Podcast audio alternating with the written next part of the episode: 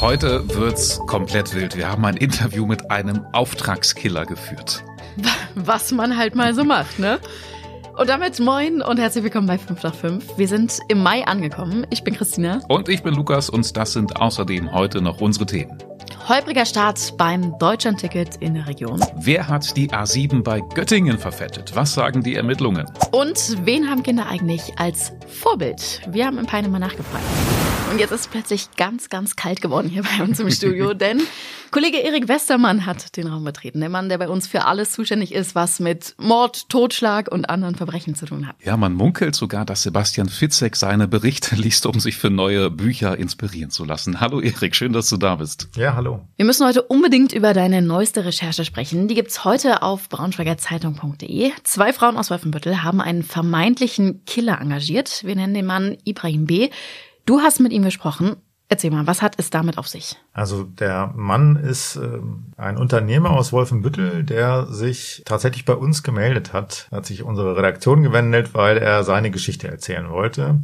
Ähm, geht darum, dass er angesprochen worden ist äh, in einem Restaurant von einer Mitarbeiterin, die ihn dafür gewinnen wollte, ähm, ihren Ex-Schwiegersohn umzubringen, aus dem Weg zu räumen, Oh ging da um einen Sorgerechtsstreit ähm, und man wollte scheinbar verhindern, dass das Kind an diesen Mann fällt und ähm, hat stattdessen eben beschlossen, ihn zu töten zu lassen. Und dafür dachte man, wir brauchen jemanden. Sieht er so aus, als ob er der richtige Mann er ist. Er sieht so aus, so ungefähr hat sich das scheinbar entwickelt. Ähm, man kannte sich so ganz lose und äh, dann hat man ihn gefragt, kannst du dir das vorstellen? Und er hat gesagt, ja. Nee. Was? Aber wieso hat er da jetzt zugesagt? Das hat er, sagt er zumindestens, aber nur so, weil er merkte, da ist irgendwas und äh, in Erfahrung bringen wollte, woran liegt denn das, ähm, hat er so getan, als ob, sagt er. Ähm, und das ist auch ziemlich sicher so, sieht auch die, die Staatsanwaltschaft so. Und ähm, dann hat er versucht, diesen Streit, der dahinter stand, zu schlichten. Also er sagte, er hatte die Hoffnung, dass er es schafft, die davon abzubringen von diesem Plan. Und er hatte die Sorge, ähm, so argumentiert er, wenn er das, äh, wenn er das gleich ablehnt, dass die sich jemand anderen suchen, äh, um diesen Auftrag eben auszuführen und dass dann wirklich jemand zu Schaden kommt. Und dann hat er erstmal halt einem Auftragsmord zugesagt. Und so hat das Schlamassel dann begonnen. Warum er am Ende jetzt doch vor Gericht steht, lest ihr im wirklich lesenswerten Artikel von Erik. Verlinken wir euch natürlich in den Shownotes. Aus Danke dir. Kategorie Dinge, die man nicht erklären kann. Guter Start fürs Deutschland-Ticket in der Region Braunschweig-Wolfsburg. Selbst in den letzten Tagen wurden noch tausende Tickets verkauft. Deswegen ist die Homepage der Deutschen Bahn kurz mal überlastet gewesen. Wer hat's anders erwartet? Trotzdem war der Start insgesamt wohl ganz zufriedenstellend.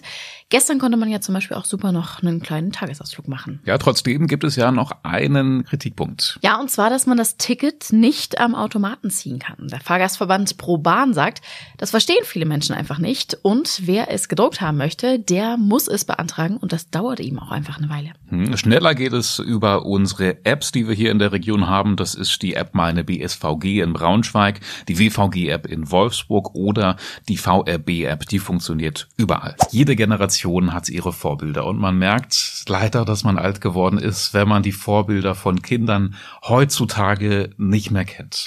Was war dein Vorbild früher? ähm, boah, Vorbild ist auch ein großes Wort. Das stimmt. Vielleicht eher so einfach ähm, ähm Figuren, Persönlichkeiten, Promis, die man bewundert hat. Das macht es vielleicht ein bisschen boah, einfacher. Ich habe total gerne Bibi Blocksberg geguckt mhm. und auch Carla Kolumna war mein Liebling.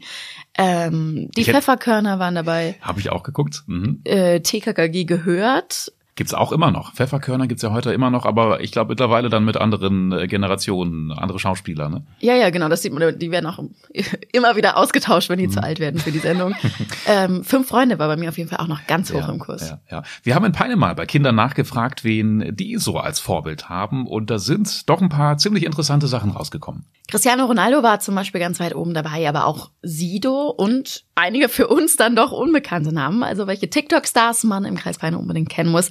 Das lest ihr bei uns. Den Artikel, den verlinken wir euch natürlich in den Shownotes.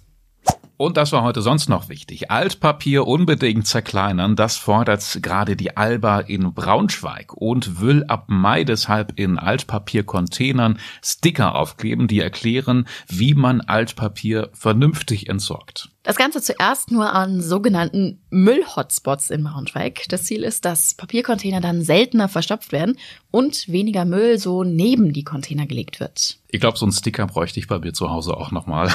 Ich weiß gar nicht, ob ich das verraten möchte, aber bei mir ist vor ein paar Monaten halt so ein neuer Nachbar eingezogen. Ich verrate seinen Namen nicht, aber nur so viel, er ist Fußballprofi bei Eintracht Braunschweig. Ach was, nee, ja, nee, nee. Ja, und jetzt ist es so, dass ich nebenberuflich halt noch Hausmeister bin und diesen Job, diesem Job gehe ich natürlich auch gewissenhaft nach, so wie man das als Allmann halt äh, tun sollte. Und da merkt man halt, es fällt schon auf, dass dieser Fußballprofi, man sieht es an den Absende- und Empfänger Stickern auf seinen Paketen. Vor allem bei der Mülltrennung halt noch ein bisschen, er hat ein bisschen Probleme. Es tut mir total leid, das jetzt zu sagen. Ich nenne seinen Namen ja nicht. Plauderst ähm, hier ein bisschen aus dem Nähkästchen, ne? Ja, also falls ihr und auch äh, mein Nachbar Probleme habt und nicht genau wisst, wo ihr mit euren Kartons hin könnt, ähm, wenn sie auch in den Container nicht mehr reinpassen, dann schaut mal bei uns in den Show Notes, da verlinken wir euch unseren Artikel und da steht das alles ganz äh, ordentlich unverständlich drin, wo man mit äh, Paketen noch hin kann, wenn sie sie nicht mehr in die Tonne passen. So, und bevor du dich jetzt hier um Kopf und Kragen redest, ist auch schon ganz warm. Machen wir weiter mit dem nächsten Thema. Wer ist denn eigentlich schuld daran, dass die A7 bei Göttingen im Januar tagelang gesperrt werden musste? Also ein LKW hatte da ja eine fettige Substanz verloren. Die Autobahn, die war auf einer Länge von 60 Kilometern so rutschig, dass sie eben gesperrt werden musste. Ja, die Reinigung war vor allem auch extrem aufwendig und teuer. 1,5 Millionen Euro hat das Ganze gekostet, aber der Verursacher konnte eben bislang immer noch nicht ermittelt werden. Fest steht nur, dass es wohl eine ganze Ladung Kaffeefett war, die auf der A7 verteilt wurde. Ja, und aufgeklärt wird das Ganze wahrscheinlich nie wieder, weil die Staatsanwaltschaft Göttingen hat heute bekannt gegeben, dass die Ermittlungen jetzt eingestellt sind. Die Berliner Brücke in Wolfsburg ist marode und muss neu gebaut werden. Verkehrswendeaktivisten fordern jetzt, dass der Neubau direkt auch Gleise bekommen sollte. Noch in diesem Monat wird sogar über die Pläne eines Neubaus entschieden. Aktivisten sagen jetzt eben, dass man langfristig denken soll und auch eine Stadtbahn für Wolfsburg in Erwägung ziehen muss. Finde ich eigentlich gar nicht so unbegründet diesen Einwand. Alles zu den aktuellen Forderungen, das lest ihr natürlich bei uns im Artikel, verlinken wir euch in den Show. Und zu guter Letzt noch ein kleiner Aufruf, ein Thema, was wahrscheinlich ständig viele junge Familien in der Region beschäftigt. Die Frage, wie und wo kaufe ich mir ein Haus? Wie schwer ist es eigentlich, sich ein Haus zu kaufen? Genau, dazu rufen wir gerade auf unserem Instagram-Kanal der Braunschweiger Zeitung auf. Also wenn ihr was zu erzählen habt, egal wie absurd die Geschichte vielleicht klingen mag, schaut da gern vorbei, schickt uns eine Nachricht. Und auch ansonsten gilt natürlich, lasst uns gern euren Senf da, schreibt uns eine WhatsApp oder auch eine Mail zum Beispiel. Beides in den Show Notes verlinkt und folgt uns natürlich auch unbedingt. Lasst eine Bewertung da, damit helft ihr uns wirklich extrem. Tschüss und schönen Feierabend. Bis morgen, tschüss.